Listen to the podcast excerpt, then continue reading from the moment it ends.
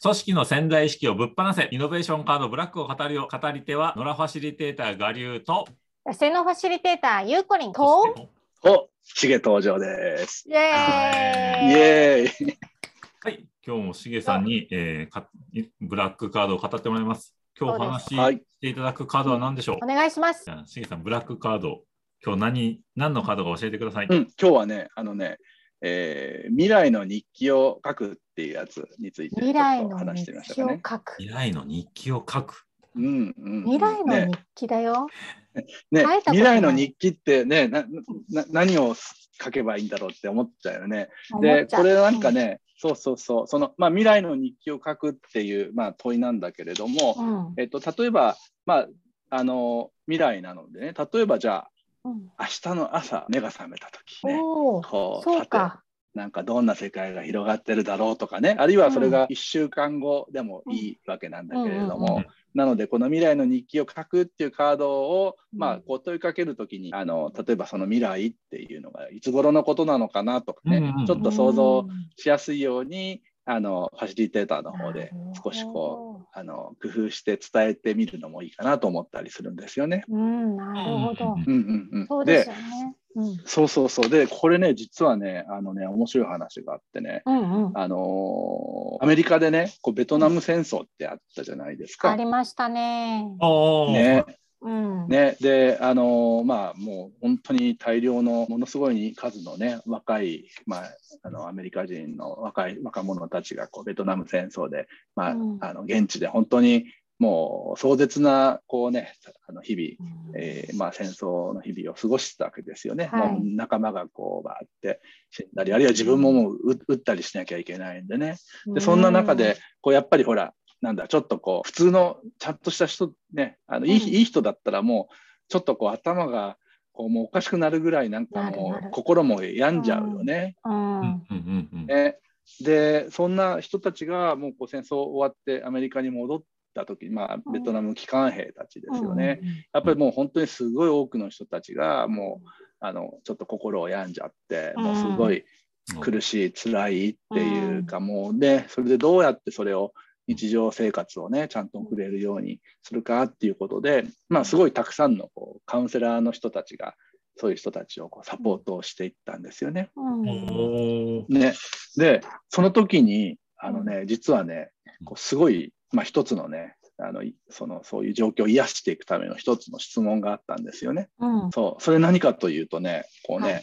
いい今今もう本当に辛い苦しい状況でもう先ももう想像もしたくないっていうようなね、そんな日々をこう送ってるわけなんだけれども、その質問っていうのがね、あのね、翌朝、明日目が覚めたらね、奇跡が起きていると。うんそうね、奇跡が起こってますと。うんさて、周りどうなってるって。ね、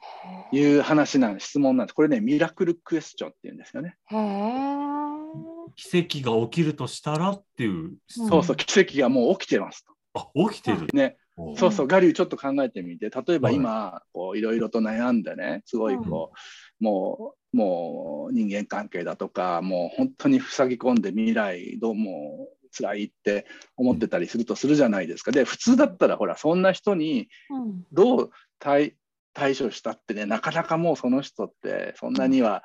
あの気持ちが晴れたりしないよね。うんうんそうですね。うん。ねねでそんな状況の中でまさにねこうみ奇跡を起こす質問っていうのが今のやつでねそのうん例えばね、ガーリューじゃあね明日今本当大変だと思うんだけれども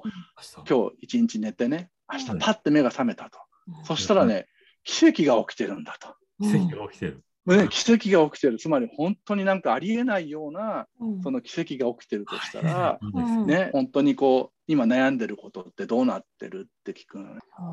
あおあ、ねどうでもよくなってるそうです。ーそうそういうふうに言われるとえ奇跡ってこう奇跡が起きたとすると、もう何でもすごいまあ要はあ悩んでたことが全部こう変わってるわけですよね。うん。ううんんでその状態をこう聞いていくんですよ。うん。う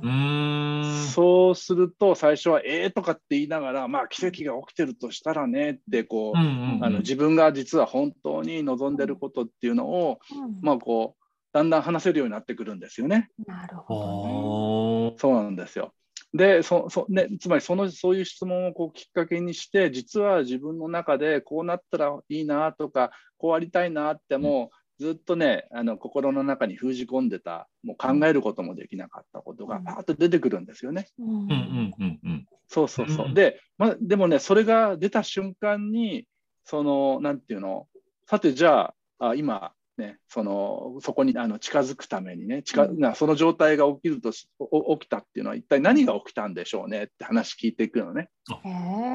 ほうほう。なるねほどそうすると、うんいろんななんていうのそのそれそれまでにさて自分がどんな風にこうその辛い現状をこう抜け出していけるのかっていうね、ストーリーをあ少しずつ語っていけるようになるわけなんですよね。あ。うんうんうんうんうんうん。そうそうそう素晴らしいなうんね、そんなあの形でこうう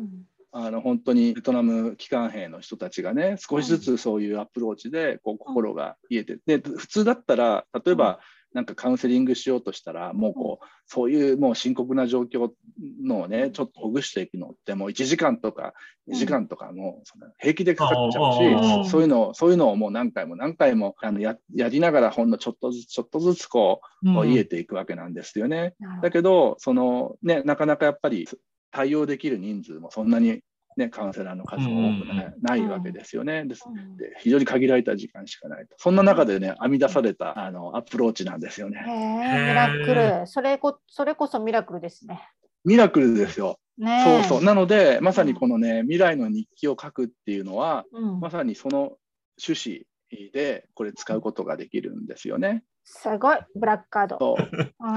すごいよ、これ。そう、すだごかい。らた例えば今あのビジネスでこう、い今の現状がちょっといろいろ問題があっうてね、んうんうんもうこの先どうすればいいだろうって、うんあのね、悩んでるこう、うんマネージャーとか経営者の方もいっぱいいると思うんですよね。はいまあでそういう人た、おちがさまさにこの、ね、未来の日記を書いてみて願っいしますうんうてんいう、ねうん、で例えばじゃあまあこう1ヶ月後はいうんねあ一ヶ月後。もしうん奇跡が起きたらこうのん今の状況どうなってるっておうんーあの問いかけてみるのね。なるほどビジね。ネスがうまくいくとしたら、きうんいくそうそうそう起きてるとしたら、うん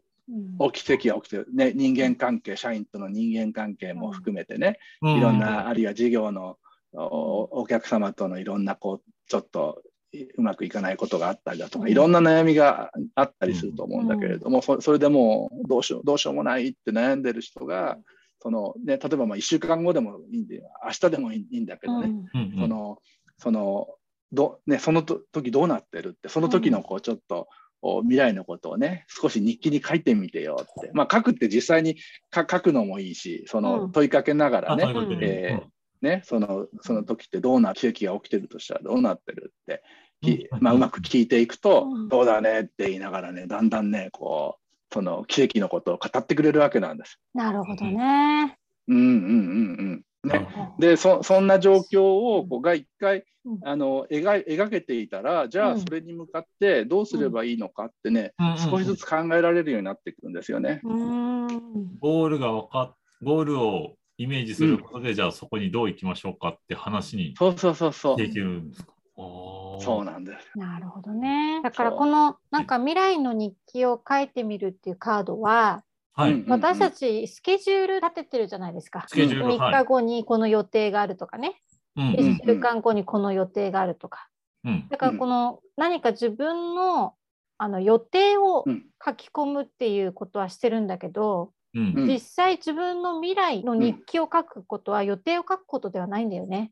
そうですね、そ確うそかの未来時点で自分が味わってる感覚をに。うんうん今この場で味わう、う味わい始めるってことがスタートするんですよね、うんそこがやっぱミラクルなんだと思うんですよね、うんだから今シゲが教えてくださったベトナム兵の人たち機関兵の方々も、うんもう全てあのもう奇跡が起こってるとしたら明日の朝どうなってるっていう、もうそれを聞かれた瞬間、うんその感覚を味わい始めるってことだと思うんですよ。うんうーんでその五感的なこととかね身体的なこととか、うんでこの奇跡が起こっているもうすでに起こっているって聞いた瞬間、こううんわーって広がる感じするじゃないですか、ううんんうんうんうん奇跡が起こるって聞くと、うんちょっとこう想像しますよね。うんうん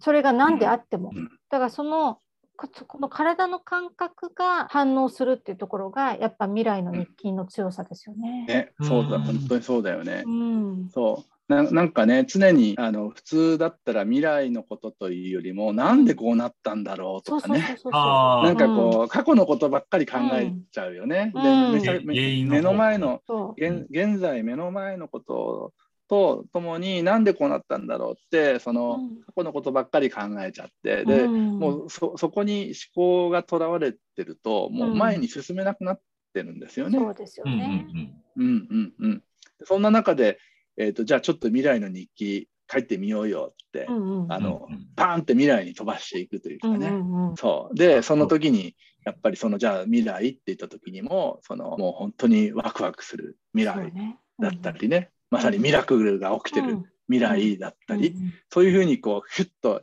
あの聞いていくことでこう瞬時に思考を転換させることができるんですよね。うん、転換ですね、うんうん。うすん、ごい。そこうれはいい話だね。いい話でした。ねうんえ